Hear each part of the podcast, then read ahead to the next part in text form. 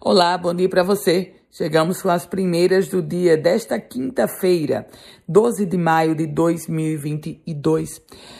Começo falando sobre economia, porque o óleo diesel aumentou 41,1% em um ano no estado do Rio Grande do Norte. Os dados foram revelados pela Agência Nacional de Petróleo. Hoje, o diesel, o diesel S10, você já encontra a mais de R$ 7,00.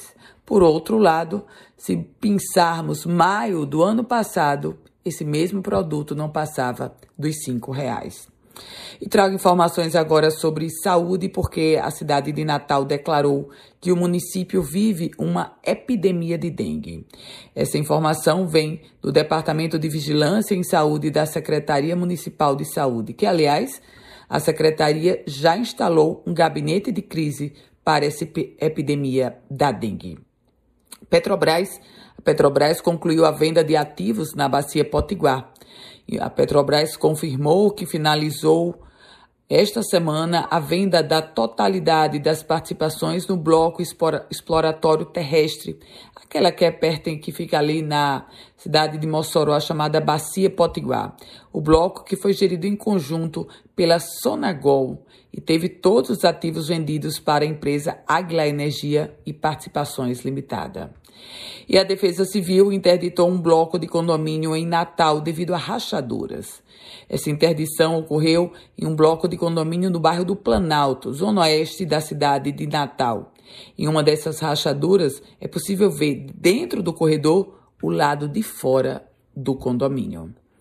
Vamos falar sobre polícia, porque a Secretaria de Administração Penitenciária do Rio Grande do Norte realizou ontem uma operação no entorno do presídio de Alcaçuz, em Nízia Floresta. O motivo foi o recebimento de denúncia anônima sobre suposta ordem de rebelião que teria sido encaminhada de fora para dentro da unidade prisional. Policiais penais cercaram o entorno e fizeram revista nas celas. Transporte. Após o novo reajuste de quase 9% do preço do óleo diesel, reajuste esse feito pela Petrobras, as empresas de ônibus em Natal estão reivindicando que a prefeitura pague pelas gratuidades no transporte coletivo para compensar o aumento nos custos.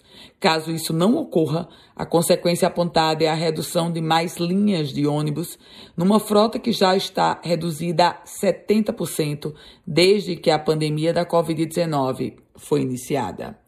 Com as primeiras notícias do dia, Ana Ruth Dantas. Quer receber um boletim semelhante a esse?